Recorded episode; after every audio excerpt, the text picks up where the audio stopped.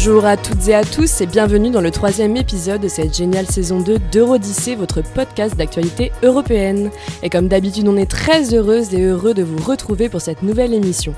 Au programme aujourd'hui, on ratisse large entre Dublin 3 et des histoires de tatouages, mais pour commencer, Valentin, tu nous expliqueras pourquoi, en pleine pandémie de Covid-19, certaines compagnies aériennes affirment devoir effectuer des vols à vide. De son côté, Baptiste, aujourd'hui on a la chance de recevoir Fabienne Keller, députée européenne Renew et ex-rapporteuse du Parlement européen sur le règlement de Dublin 3.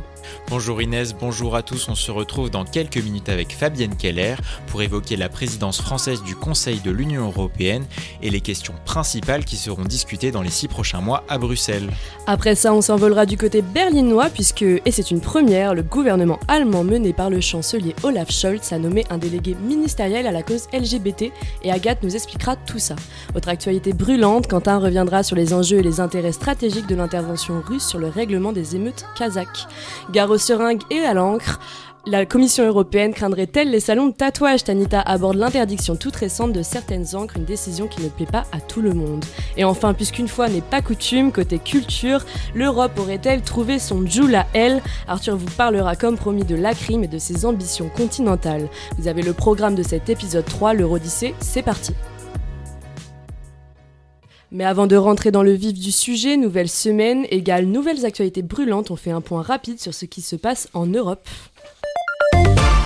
Et on vous en parlait déjà la semaine dernière, on commence par l'Ukraine. Pour rappel, la Russie est accusée par les Occidentaux d'amasser des dizaines de milliers de soldats à la frontière de l'Ukraine voisine. Une probable invasion que Moscou nie catégoriquement. Et c'est à Genève que se sont ouverts les pourparlers depuis dimanche entre les Russes et les Américains. Une rencontre bilatérale qui laisse paradoxalement les Européens sur le banc de touche. Tandis que Vladimir Poutine réclame pour sa part des garanties de sécurité, Jens Stoltenberg, le secrétaire général de l'OTAN, a prévenu lundi qu'il était plausible que la Russie choisisse d'utiliser la force armée. Il rappelle aussi que l'Ukraine a totalement le droit de se défendre. 164, c'est le nombre de morts qu'ont fait les émeutes qui ont secoué le Kazakhstan la semaine dernière. Selon un nouveau bilan en forte hausse, le pape François exprime sa douleur pour les victimes des violences. On revient tout à l'heure avec Quentin sur l'intérêt ou les intérêts russes à intervenir en marge de ces incidents. Et ce n'est que le quatrième gouvernement de coalition consécutif investi ce lundi aux Pays-Bas. Dix mois après les élections, c'est un record selon le Premier ministre Marc Route, la coalition de son petit nom, Route 4, cherche à prendre à bras le corps la problématique du réchauffement climatique avec un investissement prédictif de 35 milliards d'euros sur 10 ans. Et puis pêle-mêle, l'Euro 2022 de handball s'ouvre jeudi en Hongrie. Si l'équipe danoise s'est imposée en 2021, on attend toujours au tournant les Bleus qui affronteront la Croatie jeudi pour leur premier tour après s'être inclinés sur le fil contre l'Allemagne dimanche dernier. Euh, et puis parce qu'on peut toujours parler de la famille royale anglaise, on va pas s'en garder, défilés, concerts et Attention, concours de pudding. Le palais de Buckingham dévoile ce lundi le contenu des festivités prévenues en juin à l'occasion des 70 ans de la reine Elisabeth II. Et désolé pour mon accent, mais Happy Birthday the Queen. Et enfin, tout de suite, on rentre dans le vif du sujet. Et pour commencer, une commission européenne sous pression et des avions plus ou moins vides qui circulent quand même, c'est une polémique que vous avez peut-être vu passer et c'est Valentin qui vous l'explique. Alors Valentin, salut Salut On parle de 18 000 vols à vide, super pour la planète, que des compagnies aériennes pardon, sont obligées de maintenir à cause d'une règle européenne. Est-ce que tu peux nous expliquer, s'il te plaît? Tu l'as dit, Bouffi, pour beaucoup ça sonne comme une dissonance cognitive. Non mais attendez, d'un côté l'Europe, elle voudrait réduire de moitié les émissions de gaz à effet de serre d'ici 2030, et de l'autre côté, elle a une règle qui maintient des dizaines de milliers de vols à vide. La polémique, elle naît le 23 décembre dernier avec le président de la Lufthansa, Carsten Spohr, qui s'exprime dans la presse allemande. Sa compagnie doit maintenir 18 000 vols à vide pour conserver ses créneaux de décollage et d'atterrissage, les spots, comme on dit en anglais, à cause d'une règle européenne. Le PDG déplore son adoption qui contraint la compagnie à conserver 50% des créneaux. Le principe économique est sévère, c'est use it or lose it. Si tu les utilises pas, c'est les autres compagnies qui les récupèrent. Mais attends, Valentin, du coup, en plein Covid, l'Europe a adopté une règle comme ça? Attends, il y a un contexte à poser. Cette règle des 50%, elle a été adoptée en mars 2021. Et dis-toi qu'avant le Covid, c'était plus élevé que ça, 80%. Il n'y a que de mars 2020 à mars 2021 que cette règle de concurrence avait été suspendue. L'année dernière, on pensait que la situation allait s'arranger pour les transports, mais on a bien vu que non, avec le Delta, puis Omicron, Aujourd'hui, on parle même de la fusion Deltacron, mais là, c'est hors sujet. Si je parle là-dessus, je vais me faire engueuler en régie. La commission, elle peut pas faire un nouvel effort, du coup c'est plus compliqué que ça parce que c'est pas Bruxelles qui décide toute seule pour les aéroports l'attribution des créneaux parce qu'elle se fait par négociation avec IATA cette attribution. IATA c'est l'association du transport aérien international. Alors oui, il y a des associations, il y a des contestations pardon, légitimes, députés européens, députés français, gouvernement belge qui demandent sa révision en invoquant un non-sens écologique et aussi d'autres compagnies comme Air France. Malgré ça, Bruxelles risque plus de camper sur ses positions que de réévaluer la règle en obligation d'un impératif de préserver la concurrence. C'est vraiment dommage pour la planète, mais en attendant, mon cher Karsten, nous, à Eurodyssée, on est prêt à t'aider à remplir un avion. Et ouais, une petite semaine aux Canaries à moindre frais, ça fait toujours plaisir. Et en plus, Inès pourra pratiquer son espagnol qu'elle maîtrise à la perfection. Écoute Valentin, je prends toute proposition de vacances au sérieux. Merci à toi. Et aujourd'hui, on a la chance d'être accompagné en studio. Baptiste, tu reçois aujourd'hui Fabienne Keller, députée Renew au Parlement européen. Fabienne Keller, bonjour. Bonjour. Alors depuis le 1er janvier, la France a pris la présidence du Conseil de l'Union européenne. Concrètement, les ministres français vont avoir la charge de présider les réunions des ministres des 27 au Conseil de l'UE ces six prochains mois seront aussi marqués par l'élection présidentielle en France. Comment est-ce que cette échéance électorale va influencer le travail au Conseil de l'UE? Alors, les élections, ça a lieu tout le temps en Europe, comme il y a 27 États membres. Donc, je dois dire que ça fait partie un peu du, voilà, du, rythme et, de la réalité de, la démocratie vivante euh, dans, notre Union européenne. La PFE est une formidable chance pour la France de faire avancer un certain nombre de dossiers sur euh, la question de l'industrialisation euh, mise en exergue à la suite de la crise. On s'est rendu compte qu'on avait un certain nombre de produits pharmaceutiques, des masques, des produits fondamentaux dont nous avions besoin de maîtriser la production pour pouvoir assurer qu'en cas d'urgence, eh bien, nous pouvions en disposer.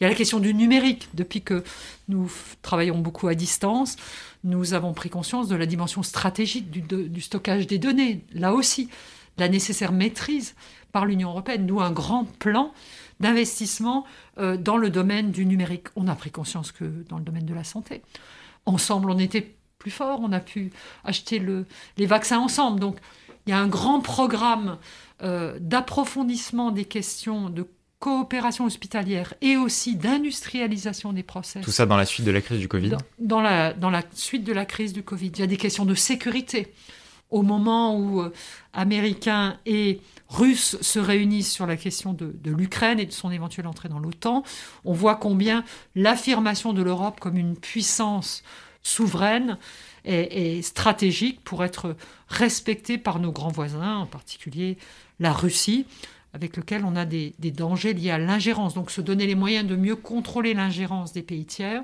ça aussi c'est un grand projet de sécurité portée par le président euh, Emmanuel Macron dans le cadre de cette présidence française.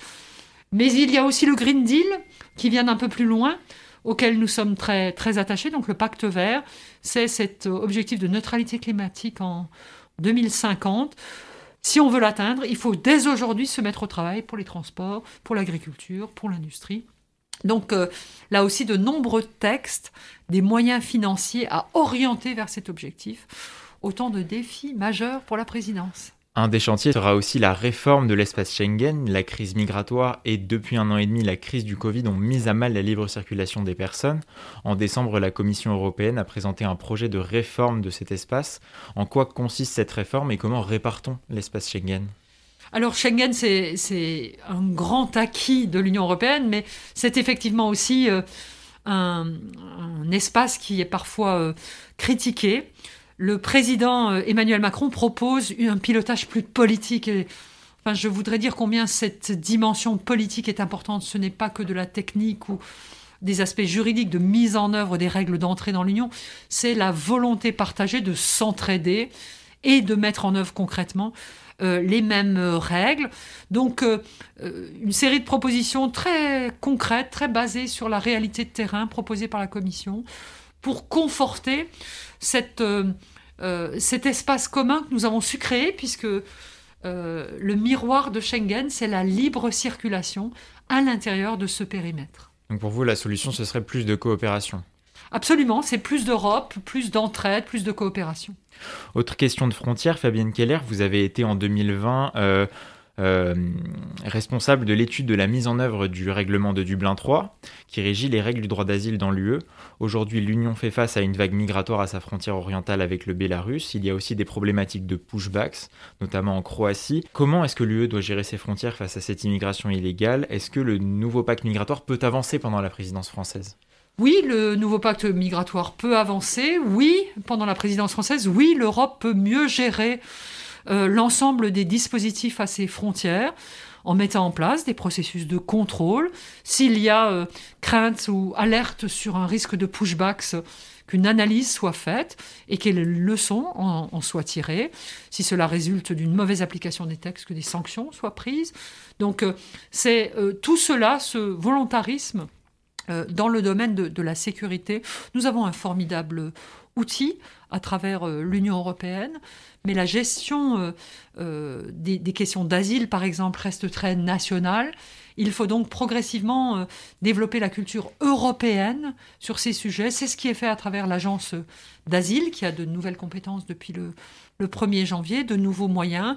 Et c'est aussi à travers une volonté politique partagée de mettre en commun ce, ces contrôles, cette sécurité et aussi cette humanité qui caractérise les règles d'accueil de l'Union européenne. Et comment est-ce qu'on la développe, cette euh, mutualisation, cette culture européenne de la gestion en commun avec des pays euh, qui peuvent se montrer plus frugaux à l'égard de, des politiques migratoires comme la Pologne ou la Hongrie?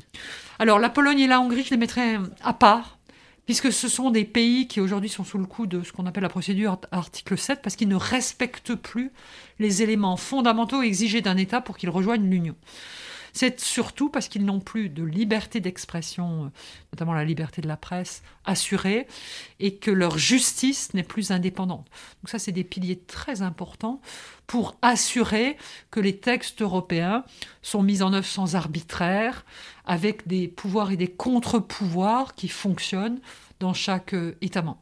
Donc la mauvaise application par la Hongrie et la Pologne, j'ai envie de la mettre un peu à part. Et par ailleurs, dans l'Union européenne, il y a une position assez différente entre les pays qui accueillent les arrivées, les pays plutôt à grande façade maritime, la Grèce, l'Italie, l'Espagne, le Portugal, euh, Chypre, euh, et les pays qui sont plutôt des pays de destination vers lesquels les migrants souhaitent euh, aller parce qu'ils offrent du travail ou de l'accueil dans la famille. C'est la France, l'Allemagne, les pays du Nord, les Pays-Bas. Un autre sujet a marqué euh, l'actualité dans l'Union européenne, euh, enfin en Europe plus globalement ce week-end, des troubles en Bosnie-Herzégovine autour des 30 ans de la République serbe de Bosnie. Parmi les pays issus de l'ex-Yougoslavie, seule la Croatie est aujourd'hui membre de l'UE. En juin, une conférence sur les Balkans occidentaux doit se tenir. Emmanuel Macron a évoqué un réengagement de l'Union dans la région. Quelles relations développer avec ces pays qui initialement aspirent à entrer dans l'Union européenne? Alors bien sûr, ces pays souhaitent légitimement rentrer dans l'Union européenne. Est-ce que ce sera possible à court terme? Je ne le sais pas. Mais dans tous les cas, nous devons développer des relations très étroites, économiques, universitaires, sociales, culturelles. Euh, c'est tout naturellement que nous échangeons avec eux. Nous avons des accords privilégiés. Il faut en, parler sereinement. Ils regrettent peut-être que l'adhésion soit reportée, mais il ne faut pas s'attacher que à la l'adhésion formelle et complète, il y a aussi tout ce que nous pouvons développer dès à présent avec ces pays euh, qui aspirent à, leur intégration. Merci beaucoup Fabienne Keller de nous avoir accordé cette interview depuis Paris et je vous souhaite un bon retour à Bruxelles. Merci beaucoup. Merci Fabienne Keller et merci Baptiste pour cette interview éclairante. Outre-Rhin maintenant, le nouveau gouvernement allemand a annoncé le 5 janvier la nomination d'un délégué ministériel à la cause LGBT. Il s'appelle Sven Lehmann, il est député écologiste et sera en charge de la lutte contre les discriminations de genre, une première dans le pays. Agathe, en quoi consistera concrètement ce poste? Effectivement, un délégué ministériel à la cause LGBT, difficile de comprendre les tâches qui lui seront accordées. Le député écologiste est chargé de préparer un plan d'action national pour mettre en place, je cite, une politique queer progressiste. Son poste est rattaché au ministère de la Famille. Un délégué ministériel à la cause LGBT rattaché à la famille, mais du coup pourquoi? Eh bien, je me suis posé la même question. Les lesbiennes, les gays, les transgenres peuvent faire face à des difficultés sur tous les pans de leur vie. Alors pourquoi rattacher spécifiquement cette fonction à ce ministère? Bon, premièrement, le ministère s'intitule Ministère fédéral des affaires familiales, des personnes âgées, des femmes et de la jeunesse. Un joli fourre-tout si je peux me permettre.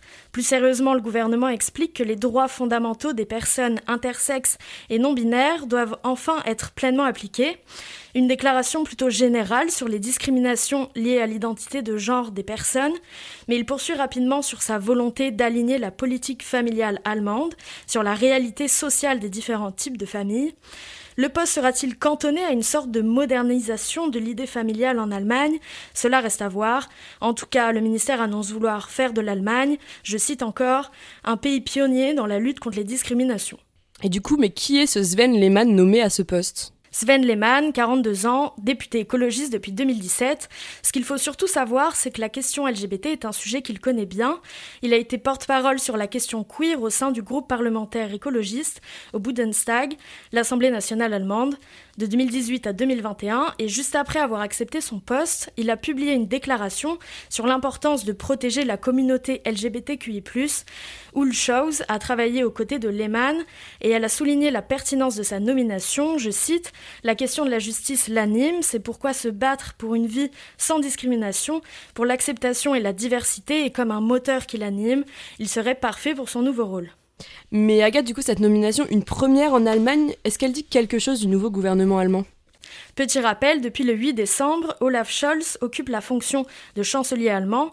Il a formé une nouvelle coalition combinant sociodémocrates, libéraux et écologistes. La parité homme-femme est pour la première fois appliquée. L'ambition de ce gouvernement est clairement d'être avant-gardiste sur les questions d'égalité. On le voit rien qu'à l'utilisation du terme anglo-saxon queer, terme qui englobe toutes les identités de genre se démarquant de l'hétérosexualité. Le nouveau rôle inclusif de Monsieur Lehmann intervient quelques mois après que Tessa Ganserer et Nike Slovic soient entrés dans l'histoire en tant que premier transgenre à remporter des sièges parlementaires lors d'une élection nationale. Et merci Agathe pour ces explications. De mises arrestations, des coups de feu et une mairie en partie détruite. Le 2 janvier à Almaty, capitale économique du Kazakhstan, des manifestations ont explosé face à la hausse du prix du gaz. Le président Kassim Jomart Tokayev a appelé les forces de sécurité à tirer sans contre les émeutiers. Il peut surtout compter sur l'intervention de pays alliés, notamment celle de la Russie, une Russie qui envoie en effet 3000 soldats au Kazakhstan, dans le but de protéger les institutions étatiques et militaires du pays. Alors Quentin, première question, quels sont les intérêts de la Russie à intervenir au Kazakhstan? Bonjour Iners, bonjour à tous. Alors un premier intérêt, il est géographique. Le Kazakhstan, c'est un pays qui se situe à la fois en Europe de l'Est et à la fois en Asie centrale. Du point de vue russe, c'est surtout un pays qui fait tampon avec l'Asie et avec la Chine notamment. Cet enjeu géographique, il est à l'origine même des liens russo-cosaques. En 1864, lorsque l'Empire russe annexe le Kazakhstan, c'est pour développer ses échanges commerciaux avec le marché asiatique, et c'est aussi pour se prémunir d'une attaque militaire sur le front oriental. Mais la géographie n'explique pas tout, n'est-ce pas? Oui, en effet, un autre intérêt, il est culturel. Pour le comprendre, il faut revenir en 1935. À ce moment, le Kazakhstan s'apprête à intégrer l'URSS, et à cette occasion, Staline décide d'intégrer au pays la région russe de l'oblys de Pavlodar. Comme c'est une région qui était très industrielle et florissante économiquement, l'objectif de Staline, c'est de développer le secteur industriel et minier au Kazakhstan. Mais forcément, ça va insérer une très forte communauté russe dans le pays. Et aujourd'hui, près de 20% de la population kazakhstanaise, pardon, elle est russophone. Pour Moscou, cette intervention militaire, c'est un moyen de protéger ce qu'elle considère comme des concitoyens russes au Kazakhstan. Mais c'est aussi une façon de préserver son influence culturelle dans la région. Effectivement, on imagine mal Vladimir Poutine intervenir par seule bonté de cœur. En effet. Et puis, on peut aussi parler d'un intérêt géostratégique. Par exemple, dans la région kazakhstanaise du Baïkonour, on trouve le bien nommé Cosmodrome du Baïkonour. C'est un site qui héritait de la politique soviétique des années 50. À ce moment, Moscou, à ce moment-là, euh, Moscou avait décidé d'implanter beaucoup d'installations scientifiques sur le sol kazakh. Et ce cosmodrome, il en fait complètement partie. C'est un lieu très important dans l'histoire spatiale russe. Pour donner un exemple, c'est là que Yuri Gagarin a été envoyé dans l'espace. Aujourd'hui encore, le cosmodrome de Baïkonour, il est au cœur de la politique de l'espace russe, avec le développement du tourisme spatial, notamment. Sauf que maintenant, il se trouve sur le territoire d'un Kazakhstan qui se veut autonome, donc pour continuer à l'utiliser, la Russie loue la région à l'État kazakhstanais pour près de 100 millions de roubles par an. À lui seul, ce cosmodrome, il reflète à la fois les intérêts stratégiques de Moscou pour le territoire kazakh et l'importance de l'héritage soviétique dans la relation entre la Russie et le Kazakhstan. Merci Quentin. On rappelle notamment que Vladimir Poutine a averti qu'il ne tolérerait pas de révolution colorée en ex-URSS, une formule qui est récurrente pour le Kremlin pour décrire des révoltes orchestrées par l'Occident dans les pays ex-soviétiques. Et puis avis aux amatrices et aux amateurs des salons de tatouage et autres néophytes de l'art corporel, une nouvelle mesure met à mal le monde du tatouage en Union européenne. Tanita, tu nous expliques? Bonjour Inès, bonjour à tous et à toutes. 27, c'est le nombre de pays membres, mais c'est aussi le nombre de pigments interdits dans le tatouage depuis le 1er janvier. Dans un an, le bleu et le vert seront à leur tour interdits. Des couleurs pourtant très courantes dans l'art du tatouage. Un délai qui laisse le temps aux tatoueurs de trouver des alternatives selon la Commission européenne. Sept pays les avaient déjà proscrits à l'échelle nationale la France, la Belgique, l'Allemagne, les Pays-Bas, l'Espagne et la Slovénie. Et chez les tatoueurs et les tatoueuses, c'est passé comment? Le syndicat national des artistes tatoueurs a jugé la décision disproportionnée. Il fustige une interdiction sans preuve scientifique réelle et qui exclut 60% des gammes de couleurs actuellement utilisées. Tintin, le président du syndicat, déplore que les tatoueurs devront retourner dans la clandestinité. Ils estiment aussi que les encres chimiques ne présentent pas de réels risques puisqu'elles sont utilisées à faible quantité.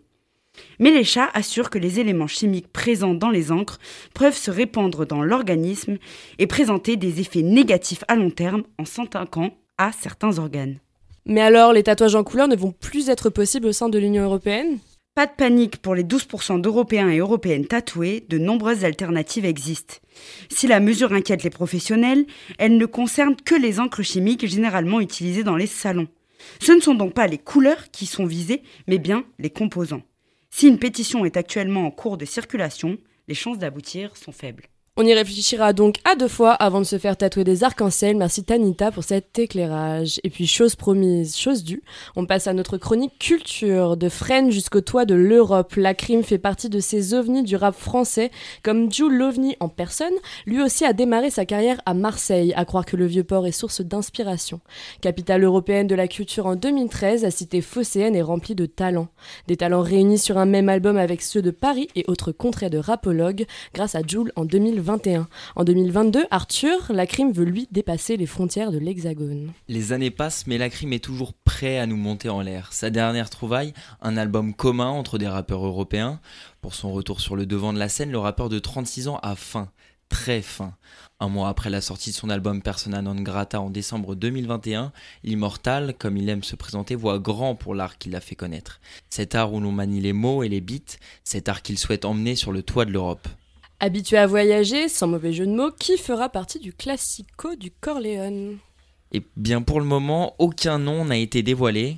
Et t'as même pas un petit léger indice Non Inès, désolé de décevoir la fan qui est en toi, mais rassure-toi, j'ai quand même mené ma petite enquête pour son mercato en toute légalité. L-A-C-R-I-M, la crime risque de s'envoler au pays des pâtes et de la pizza. L'Italie, un pays qu'il connaît bien, hein, pour y avoir effectué déjà quelques collaboration. Saki, par exemple, le phénomène milanais. À 20 ans, le jeune rappeur renverse la scène italienne sur des instrus de drill. D'ailleurs, c'est sur ce style musical, en importé tout droit de Chicago, que Lacrim et Saki rendent hommage à la série Gomorrah sur le titre Gennaro et Siro, sorti l'année dernière. Et puis plus connu, du moins déjà là depuis quelques temps, Sefara et Basta et Gali, Khali pour les plus euh, italianos euh, de notre podcast, pourraient eux aussi faire partie de cet album européen. On s'en souvient, il avait collaboré avec le premier dès 2018 avant de se retrouver sur Repro 4 en 2020. Pour Khali, le featuring remonte à 2017 avec la musique Tristi sur le célèbre album Force et Honneur. Trois noms seulement, mais qui résonnent déjà beaucoup. Un nombre qui pourrait d'ailleurs bien grossir puisqu'on le sait, la crime nous réserve toujours des surprises. Tu nous parles de projet européen, mais pour l'instant, pour tu parles que de la botte. C'est un projet franco-italien finalement. Rassure-toi, ça ne sera pas qu'une histoire de Dolce Vita. Un peu de reggaeton et un soupçon de thé risqueraient aussi de sublimer ce projet hors norme. Pour commencer, Morad, le jeune rappeur barcelonais, pourrait faire partie d'entre eux, afin de poser un petit 16 pour les plus hispanophones d'entre nous, comme toi Inès. Un habitué des studios français, lui, qui a déjà enregistré avec Lacrim, mais aussi avec Jules sur Vatos Locos. Et on n'aura même pas le droit à une petite voix de kickeuse. Si, rassure-toi, outre-Manche, El Tigré pourrait retenter une ancienne collaboration avec Peggy Keiki, la rappeuse d'East London, n'est pas à son premier coup d'essai d'ailleurs, hein. la kickeuse professionnelle n'est pas à prendre à la légère, tout comme M. Mucho, rappeur masqué, le calage criminel anglais. Pour la cagoule, Inès ne fronce pas les sourcils comme ça. Du beau monde donc C'est pas fini si je vous dis Hollande? Amsterdam Non. Trois Robbie bien évidemment la petite touche néerlandaise, auteur du morceau Quartier, devenu un tube avec plus de 113 millions de vues. Il est l'une des figures des Pays-Bas, Mister You, Kobalade, Euslan Forêt ou encore Rimka. Beaucoup de rappeurs français ont déjà collaboré avec lui. Lui qui pourrait bien composer l'équipe de légende que promet Lacrim, membre du classique organisé, c'est en chef d'orchestre que Lacrim souhaite bouleverser le rap européen. On lui souhaite donc beaucoup de force, l'honneur de l'Europe est entre ses mains, enfin celle du rap. Et merci à tous et à toutes car c'est déjà, et oui déjà, la fin de cette odyssée. Merci à vous de nous avoir suivis, on se retrouve la semaine prochaine si tout va bien pour un nouvel épisode d'Eurodyssée. En attendant, n'hésitez pas à nous suivre sur Twitter, Insta, Facebook, enfin vous connaissez la rengaine. Aujourd'hui à la technique, Arthur Ponchelet, le meilleur d'entre nous. Et c'était une émission préparée par les magnifiques Baptiste de Dieu, Quentin Levent, Tanita Fallet, Agathe Ternier, Arthur Pereira et moi-même, et Valentin Guélé. Et bientôt... Quand même, quand même, oublie pas. hein. à bateau et à bientôt et encore bonne année, on va y arriver.